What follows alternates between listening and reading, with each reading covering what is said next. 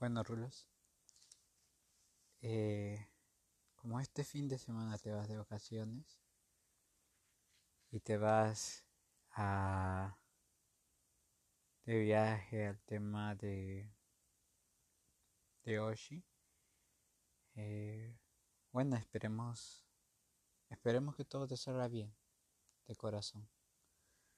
Eh, sí, porque eso, eso es lo bueno del de, de tener todo este gama de sentimientos hacia una persona. Eh, de querer un mejor. Así uno no esté en, en la ecuación. Y es alegrarte y, a, y emocionarse por cómo, cómo ha sido una luchadora. Una luchadora en esa relación. ¿Y cómo lo sigue siendo en algún momento? O tu subconsciente o no sé quién todavía sigue siendo luchadora. Pero es bonito, es bonito. Y hay algo que siempre me olvido decirte que es el tema de cuando fuiste a buscar a la hermana de Cristian. De veras, de veras, de veras que, que, que eres una gran mujer. Una gran compañera. Si es que él no te lo ha dicho, yo te puedo decir desde desde un punto de vista objetivo y desde lejos que eres una buena compañera, una bonita compañera. Y, y nada, bueno, después todo va a ser un monólogo de las cosas que siento, así que, que como tú dijiste, es injusto que tú tengas esto, pero no, bueno, bueno, tú dijiste que nazca el corazón, pues, pues hoy nace decirte eso. Hoy nace y espero que llegues a casa feliz, que sigas estudiando y sobre todo ese comedor que siempre te da ojitos cuando llegues. Qué, qué bueno que haya sido el comedor, porque uno cuando ingresa a tu casa, eh, prácticamente lo primero que ves es el comedor. Y, y aunque tú odies humanizar las cosas, yo le digo a ese... ¿Qué nombre le pondríamos a tu comedor?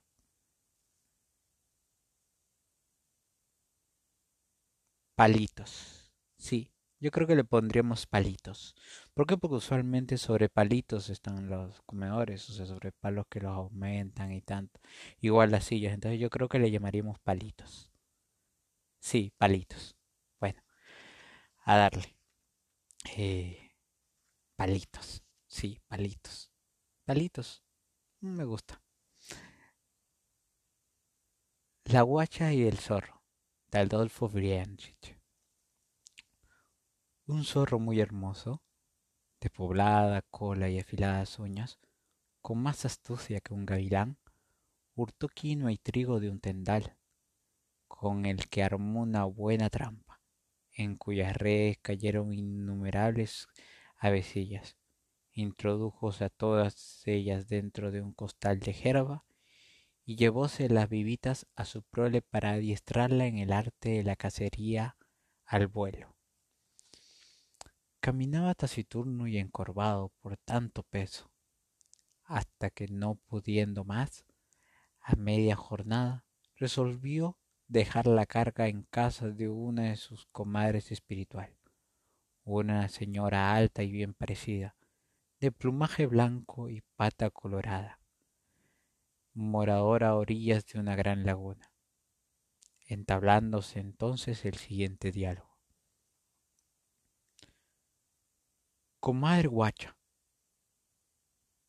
Hago un punto aparte y un punto paréntesis que guacha es una ave tipo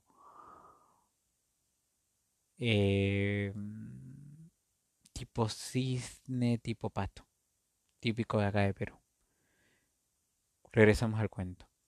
Comadre guacha, te dejo esta carga para que me hagas el favor de guardármela hasta mi regreso, pero sin tocarla. Será un favor que te lo agradeceré en el alma. Compadre zorro, no tengo inconveniente en servir a un tan apuesto e inteligente caballero como usted. Dio las gracias y partió alegremente dejando el saco. Sola la guacha, curiosa como buena mujer, desata el nudo que aseguraba el saco y ¡zas! ¡Oh sorpresas! Emplumaban un gran frailesco, gaviota, zorzales y gorriones y toman las de Villaniego. Desaforada la guacha, a aletazos pretendía impedir la fuga, pero fue en vano. Ninguna quedó dentro del saco. Jamás guacha alguna se vio en, trance tan amargo. Daba graznidos lastimeros y extendiendo sus pesadas alas, corría desantentada de un sitio a otro, lamentando su desgracia y pensando a la vez en la venganza que tomaría el astuto de su compadre.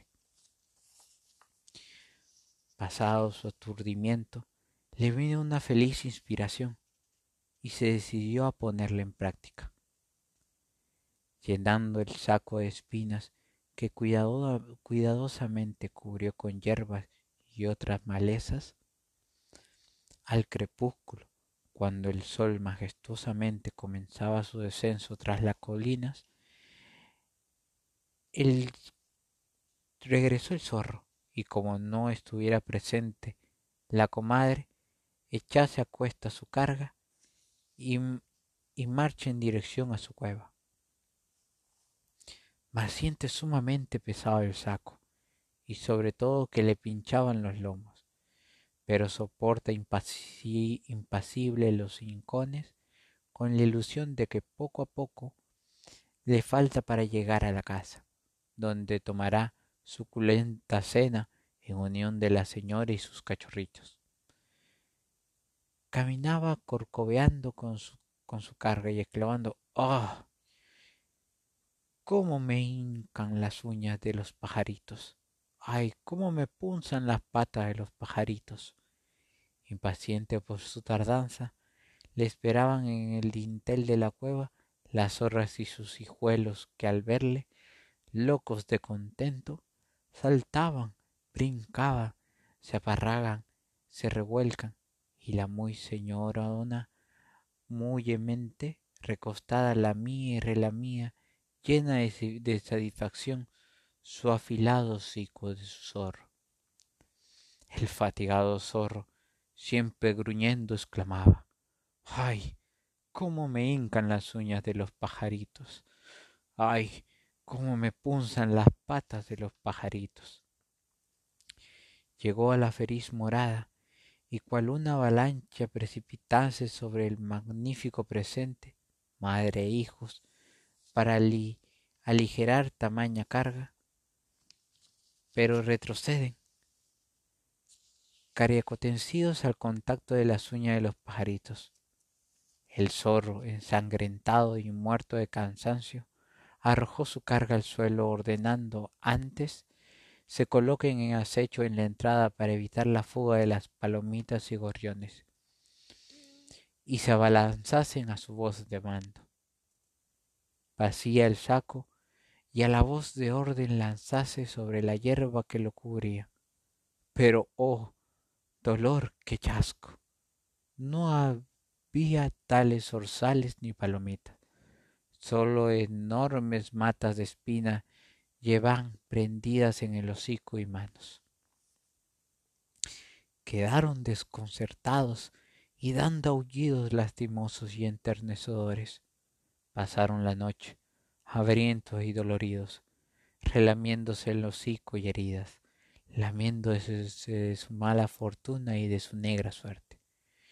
Caviloso el zorro pensó en vengarse, mas no regresa en el momento, temeroso de no poder dar casa a la comadre, para, para castigar tan inicua broma, sino que pasados dos días se presentó en la cercanía de la casa de la comadre jurando interiormente cenársela en unión del ahijado.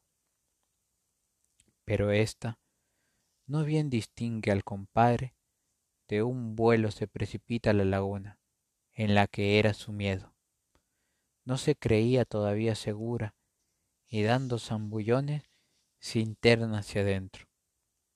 El compadre, después de unos minuciosos y prodigiosos registros de la casa de la comadre, encaminase a la laguna, desde cuya ría da voces a la guaucha, que desatendiendo de los ruegos y llamas, seguía internándose en, en el lago. El muy rabioso del compadre le decía a gritos que había regresado con otro encargo para que suplicarle se lo guardase, y le juraba por el santísimo bautizo de su hijo, no le guardaba rencor, ni tomaría venganza por la broma que le había jugado. La guacha, que más de una ocasión había escapado con vía de las caricias apetitosas del compadre, no dio crédito al tono hipócrita de su socorrazo compadre, sino que seguía nadando y zambulléndose, y cada vez más dentro.